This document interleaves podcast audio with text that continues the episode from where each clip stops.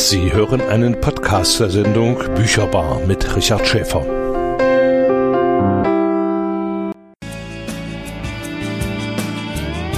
Bücherbar. Was Thüringen liest, hört und schreibt. Die Sendung für Autoren aus Thüringen und Umgebung mit Richard Schäfer. Herzlich willkommen zur Bücherbar im Monat November. Mein Name ist Richard Schäfer. In der heutigen Sendung möchte ich Ihnen aus dem Land der Dichter und Denker zwei Schriftsteller, zwei Autoren, zwei Märchensammler vorstellen, die hier in Thüringen gelebt haben und deren Märchen und Geschichten weit über die Grenzen Thüringens hinaus bekannt geworden sind. Beginnen möchte ich mit Ludwig Bechstein, der am 24. November 1801 in Weimar, also vor 220 Jahren, geboren wurde. Er ist heute vor allem bekannt durch die Sammlung deutscher Volksmärchen, die er zusammengetragen hat, unter anderem als Deutsches Märchenbuch oder Neues Deutsches Märchenbuch. Ludwig Bechstein war der uneheliche Sohn der Johanna Carolina Dorothea Bechstein und eines französischen Emigranten unter dem Namen Louis Dupontrot. 1810 adoptierte ihn sein Onkel Johann Matthäus Bechstein und seither trug er den Namen Ludwig Bechstein. Sein Onkel ermöglichte ihm den Besuch des Gymnasiums in Meiningen und von 1818 bis 1821 eine Apothekerlehre in Arnstadt, wo er dann bis 1824 als Gehilfe tätig war. Seine Arbeit als Apothekergehilfe hat ihm wohl nicht besonders gefallen. Schon damals legte er die thüringischen Volksmärchen vor, die er gesammelt hatte. Anschließend war er bis 1826 als Apothekergehilfe in Meiningen und bis 1828 als Provisor an der Schwanapotheke in Salzungen tätig. Jedoch war er auch mit dieser Tätigkeit nicht zufrieden.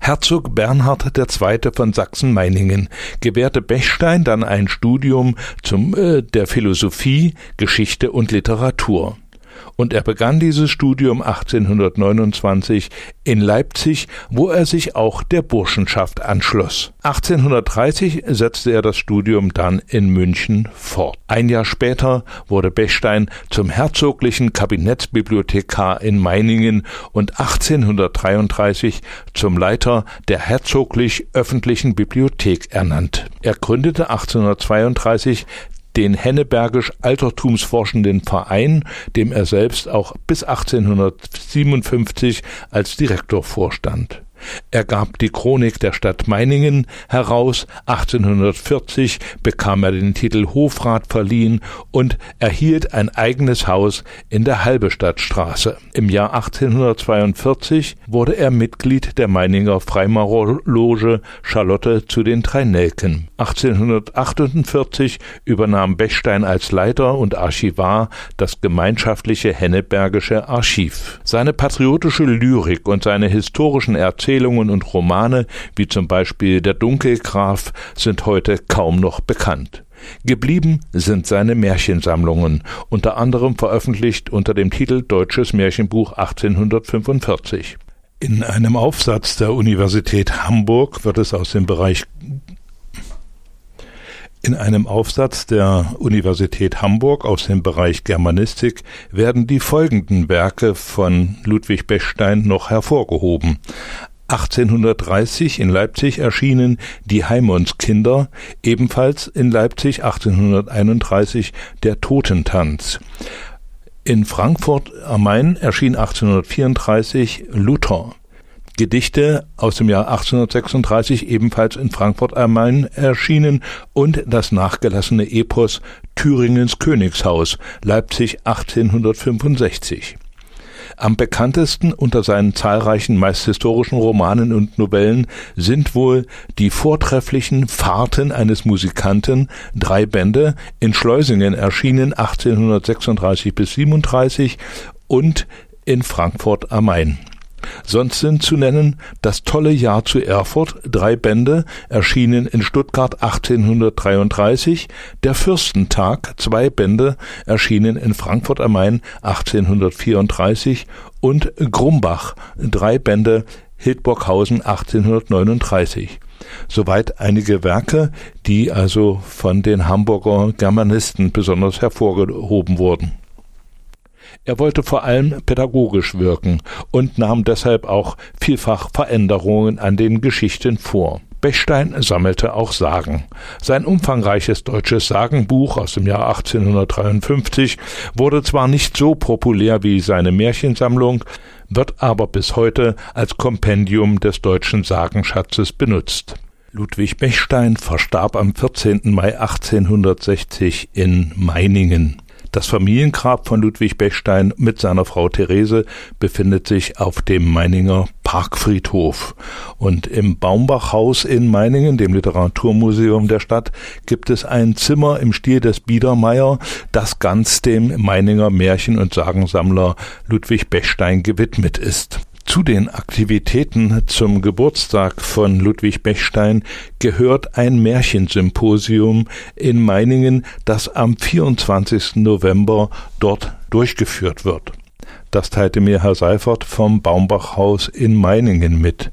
Und zu diesem Märchensymposium werden Märchenerzähler, Wissenschaftler, Literaturexperten aus ganz Deutschland erwartet. Auf dem Programm steht dazu ein Vortrag äh, der Flötenspieler von Gudrun Radke und Jakob Jenkins, äh, ein Vortrag zum 220. Geburtstag von Dr. Katrin Pöger-Alder, Märchen und Theater, ein Vortrag von Professor Christian Christine Weidetzky, bilinguales Tandem erzählen, das präsentieren Studierende der Fachhochschule Potsdam und Was für ein Theater Märchen auf der Bühne in Geschichte und Gegenwart von Dr. Sabine Winker äh, Piefo.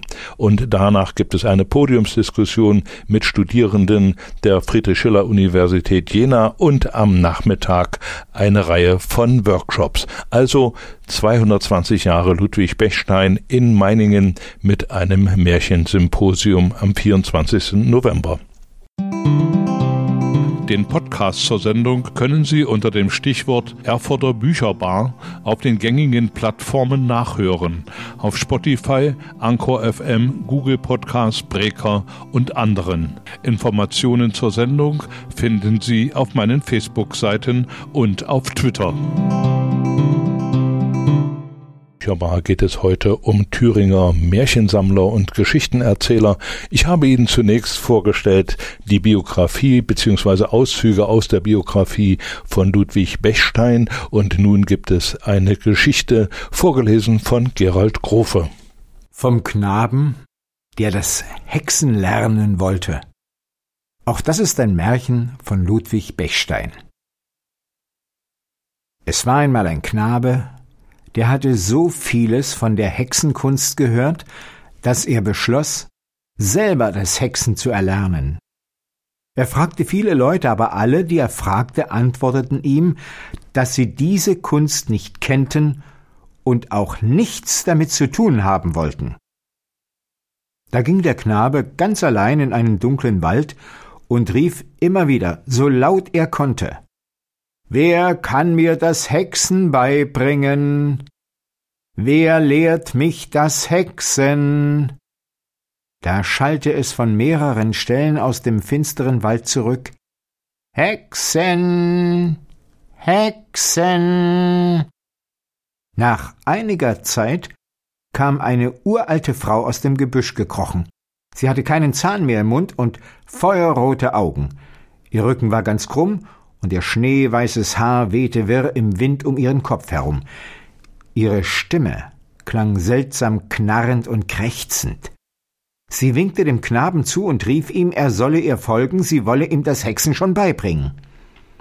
Der Knabe folgte ihr, und die Alte führte ihn immer tiefer in den Wald hinein. Zuletzt kamen sie an einem sumpfigen Erlenmoor an. Darauf stand eine graue, unscheinbare und halb verfallene Waldhütte. Die Wände waren aus Torfziegeln gemacht, die Zwischenräume mit Moos ausgestopft. Das Dach war mit Schilf gedeckt. In dieser Hütte befand sich kein Mensch außer einem schönen jungen Mädchen namens Lieschen. Die Alte sagte dem Knaben nicht, ob es ihre Tochter oder ihre Enkelin sei, Außer dem Mädchen erblickte der Knabe noch drei große Kröten. Über dem niedrigen Herd hing ein Kessel, in dem eine Brühe mit seltsamen Zutaten wie Hasenpfeffer und Fleischknöchlein kochte. Die Alte setzte eine Kröte vor die Türschwelle, damit sie Wache hielte. Die zweite Kröte musste auf dem Boden ein Lager für den Knaben bereiten.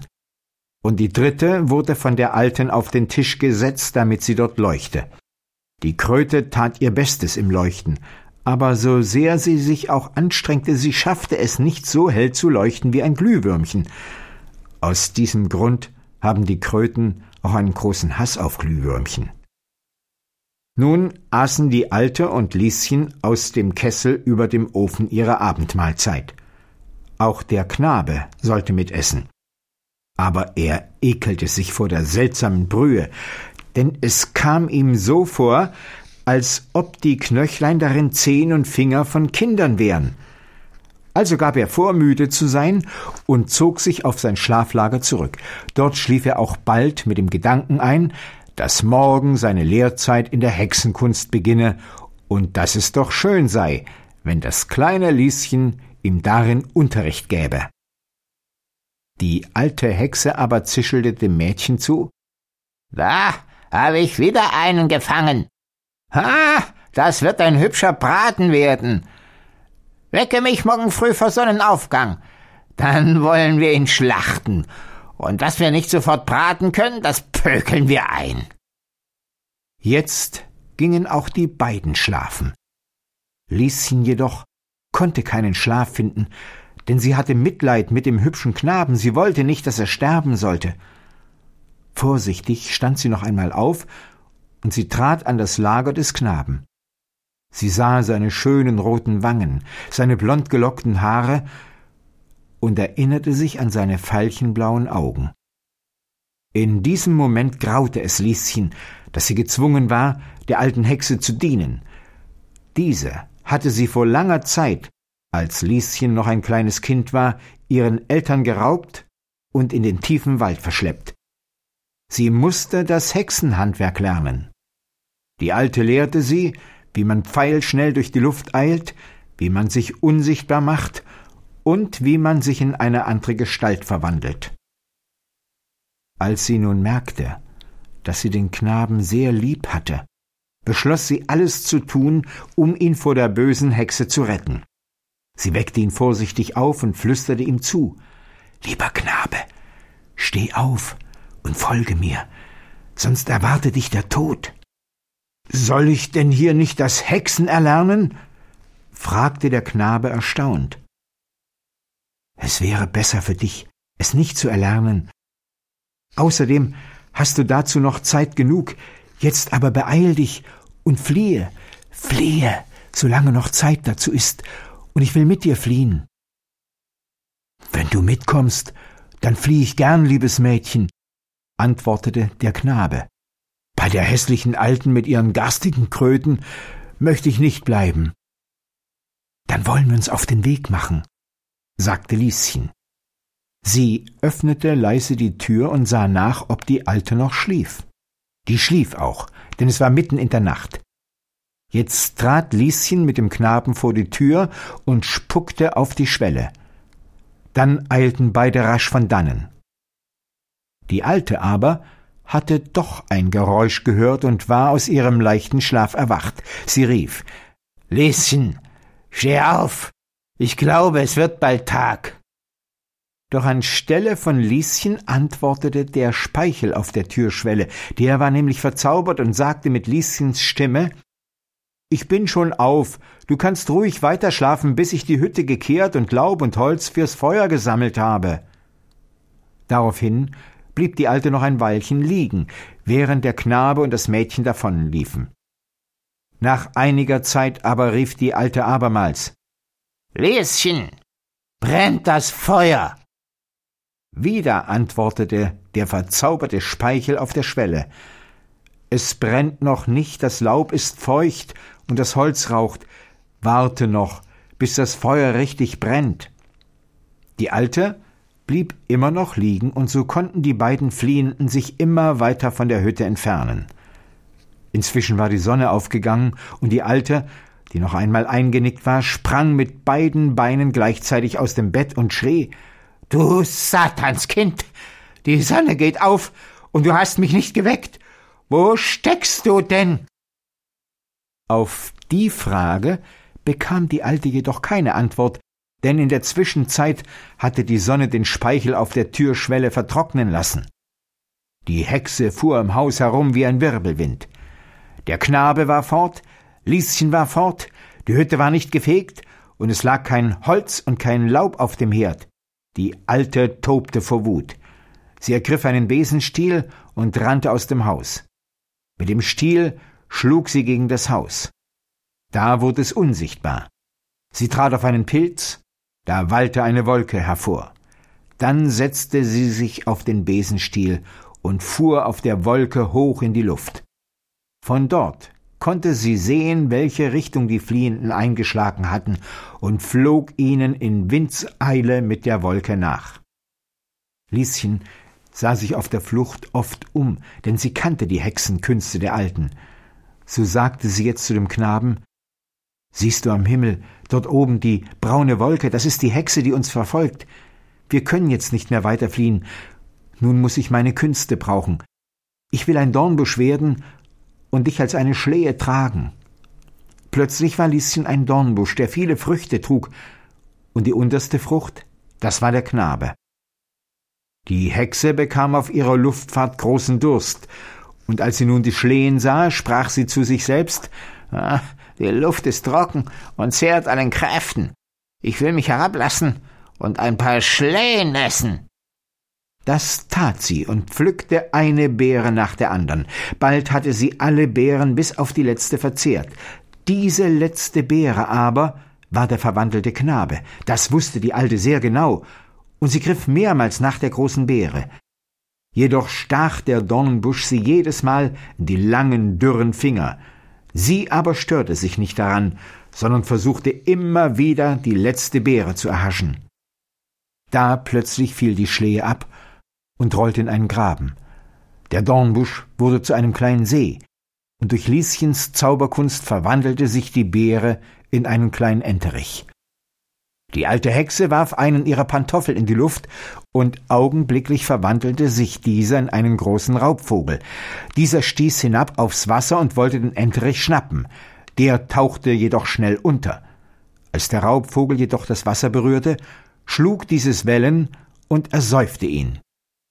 Voller Wut schleuderte die Alte ihren zweiten Pantoffel ins Wasser, und dieser wurde zu einem Krokodil, welches versuchte, den Enterich aufzufressen. Dieser aber erhob sich schleunigst in die Luft. Und das Wasser, das dem Krokodil in sein riesiges Maul drang, wurde zu einem dicken Stein, der es ersäufte. Jetzt legte sich die alte Hexe platt an den Rand des Wassers, um es wegzutrinken, denn ohne Wasser hätte der verzauberte Enterich keinen Boden mehr, und wenn er das Land berührte, musste dieser Enterich wieder seine normale Gestalt annehmen. Aber die Alte hatte noch nicht lange getrunken, da verwandelte sich das Wasser in ihrem Bauch in loderndes Feuer. Bald hörte man einen lauten Knall, als ob die Hölle platzte. Die Hexe zersprang in tausend Stücke. Der Enterich wurde wieder der schöne Knabe, und das Feuer wurde zum Lieschen. Lieschen und der Knabe blieben sich von nun an treu verbunden und wenn der Knabe das Mädchen fragte, ob es ihm nicht die Hexerei beibringen wolle, lachte Lieschen und antwortete Du kannst es ja schon. Du hast mich behext. Das war die Bücherbar für den Monat November, heute mit den Geschichten und Märchensammlern Ludwig Bechstein und Rudolf Baumbach. Ich danke fürs Einschalten und Zuhören, wünsche Ihnen eine schöne Zeit. Tschüss, bis zum nächsten Mal, sagt Richard Schäfer.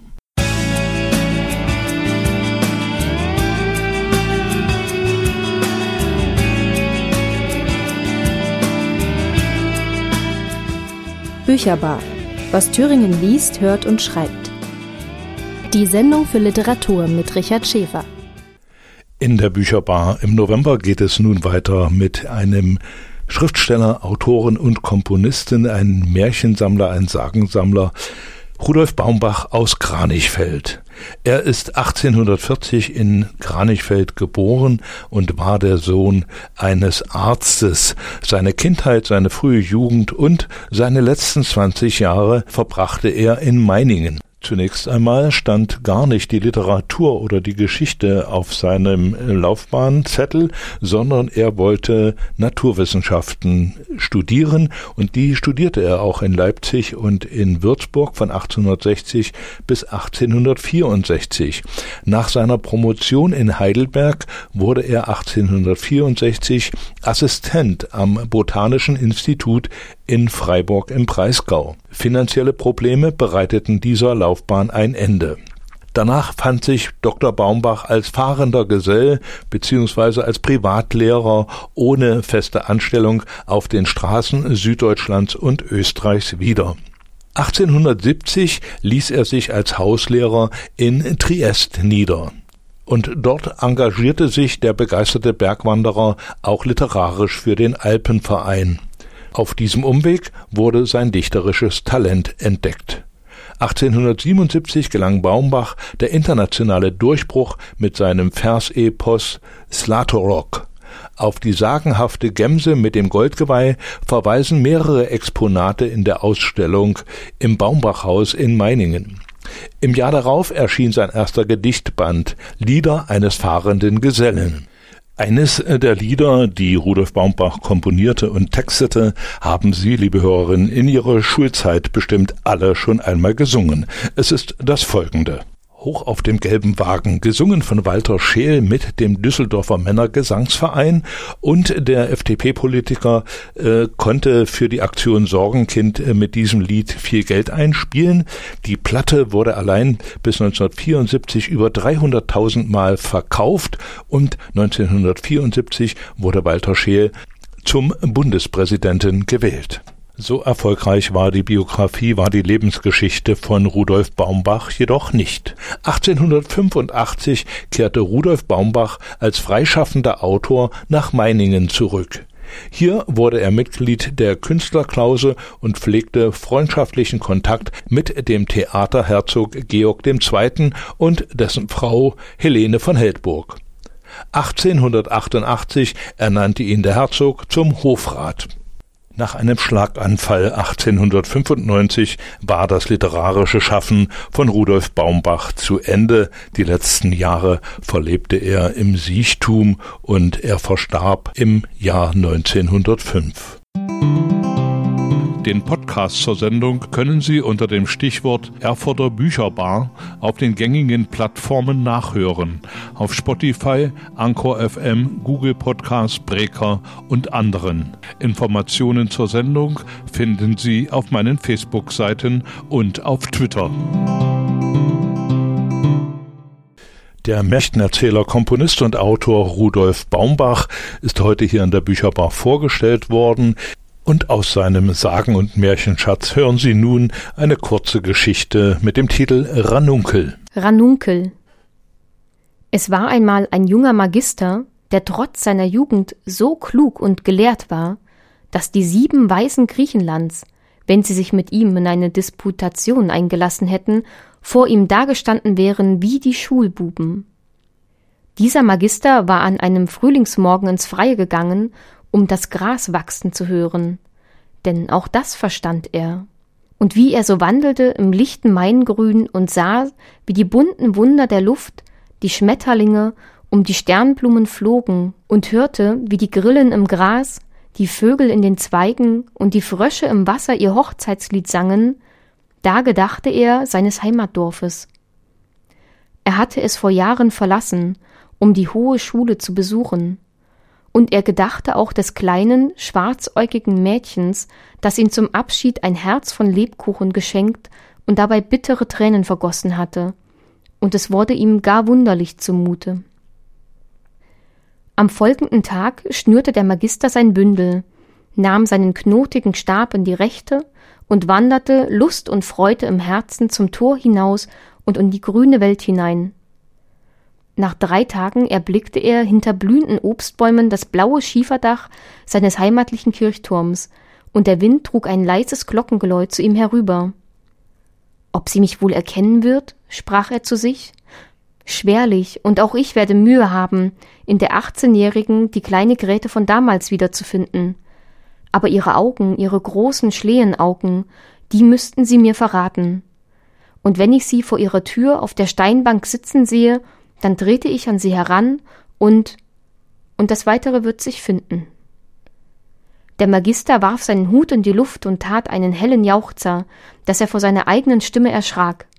Scheu blickte er sich um, ob jemand Zeuge seiner Ausgelassenheit gewesen sei, aber außer einer Fledermaus, die hastig in ihr Loch flüchtete, war nichts Lebendes in der Nähe. Mit klopfendem Herzen hielt der Gelehrte seinen Einzug in das Dorf. Das Glockengeläute war verstummt, dafür aber erschallten fröhliche Geigen und Flöten, ein Brautzug bewegte sich durch die enge Dorfgasse. Der Bräutigam, ein junger, stattlicher Bauer, sah freudig und stolz drein, als ob er den lieben Herrgott fragen wollte, wie teuer haltet ihr die Welt? Die Braut im Schmuck der glitzernden Krone hatte die Augen gesenkt. Einmal aber schlug sie die Lider doch empor, und die Augen, die großen Schlehenaugen, verrieten dem Magier, wer unter der Brautkrone einherschritt, und der Arme wand sich und ging unerkannt den Weg zurück, den er gekommen war. Es war Mittag geworden. Grün-golden glänzte die Flur, und wo ein Wasser floss, da hatte die Sonne tausend und abertausend glimmende Funken darüber gestreut. Alles freute sich des Lichtes, dem Magister aber tat es heute weh, und er schirmte deshalb die Augen mit der Hand. So schritt er weiter. Da gesellte sich zu ihm ein Wanderer, der wohl schon einen weiten Weg gemacht hatte, denn er sah aus wie eine Staubwolke. Guter Freund, redete der Fremde den Magister an, euch blendet das Sonnenlicht, ist's nicht so? Der Magister bejahte. Seht, fuhr der andere fort, dagegen gibt's kein besseres Mittel als eine graue Brille, wie ich sie trage. Versucht's einmal. Und mit diesen Worten nahm er seine Brille von der Nase und überreichte sie dem Magister. Dieser setzte die trüb gefärbten Gläser auf. Sie taten wirklich seinen heißen Augen wohl. Die Sonne verlor ihren hellen Schein.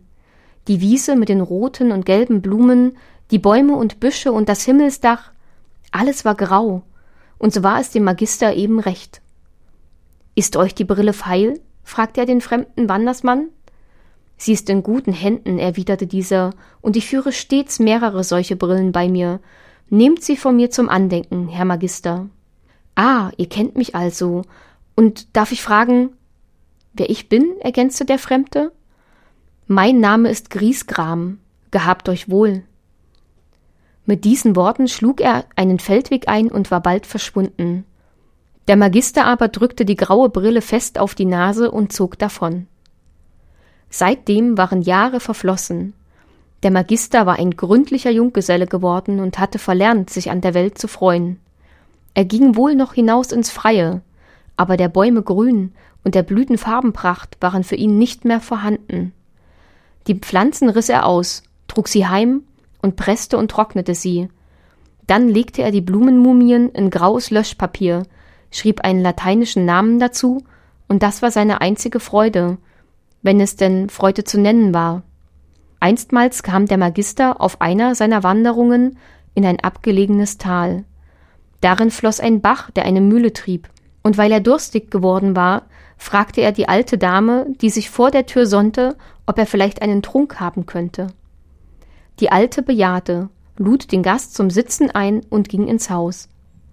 Nicht lange darauf brachte ein junges Mädchen Milch und Brot und stellte beides vor den Gast auf den Steintisch. Da wollte es dem Magister vorkommen, als ob das Mädchen nicht hässlich sei, aber durch seine graue Brille konnte er das nicht recht erkennen, und abnehmen wollte er die Brille auch nicht, weil er meinte, das Sonnenlicht tue seinen Augen weh. Schweigend verzehrte er, was man ihm geboten, und da die Müllerstochter keine Bezahlung nehmen wollte, so drückte er ihr die Hand. Dann ging er. Sie aber schaute dem traurigen Mann nach, bis er hinter den Büschen verschwunden war.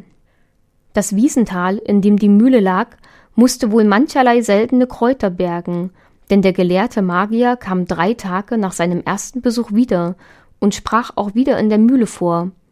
Und so kam er noch öfter und war bald ein gern gesehener Gast.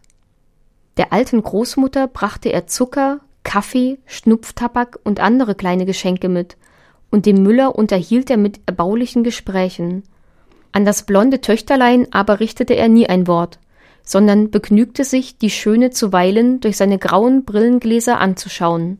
Dann stieß wohl der Müller die Großmutter leise mit den Ellenbogen an, und die alte Frau nickte mit dem weißen Kopf. Eines Tages, als der Magister die Mühle gerade verlassen hatte und den Saum der Wiese entlang ging, bemerkte er einen Maulwurf, der in einer Schlinge hing und sich zappelnd mühte, dem Tode zu entrinnen.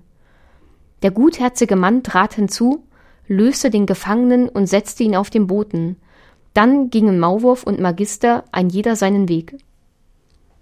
Als der Gelehrte am Abend in seiner Studierstube saß, flog eine Fledermaus zum offenen Fenster herein. Das war gerade nichts Seltsames. Dass aber auf der Fledermaus ein Männlein ritt, nicht größer als ein Finger, und dass das Männlein abstieg und sich vor dem Magister tief verneigte, das kam diesem sehr wunderbar vor. Was suchst du her? fragte er den Kleinen nicht eben freundlich. Geh zu einem Fabelschmied, einem Dichterling, und störe vernünftige Leute nicht bei der Arbeit. Das Männlein ließ sich aber nicht beirren. Es kam näher, setzte sich auf das Tintenfass und sprach Weise mich nicht von dir, ich habe Gutes mit dir vor, denn du hast mich heute aus einer üblen Lage befreit. Der Maulwurf, dem du aus der Schlinge halfst, das war ich. So? Und wer bist du eigentlich? fragte der Gelehrte und musterte den kleinen Mann durch seine Brille. Der war von feiner, zierlicher Gestalt, und wären die Brillengläser nicht grau gewesen, so hätte der Magister bemerkt, dass der Kleine ein grünes Röckchen und eine goldene Kappe trug.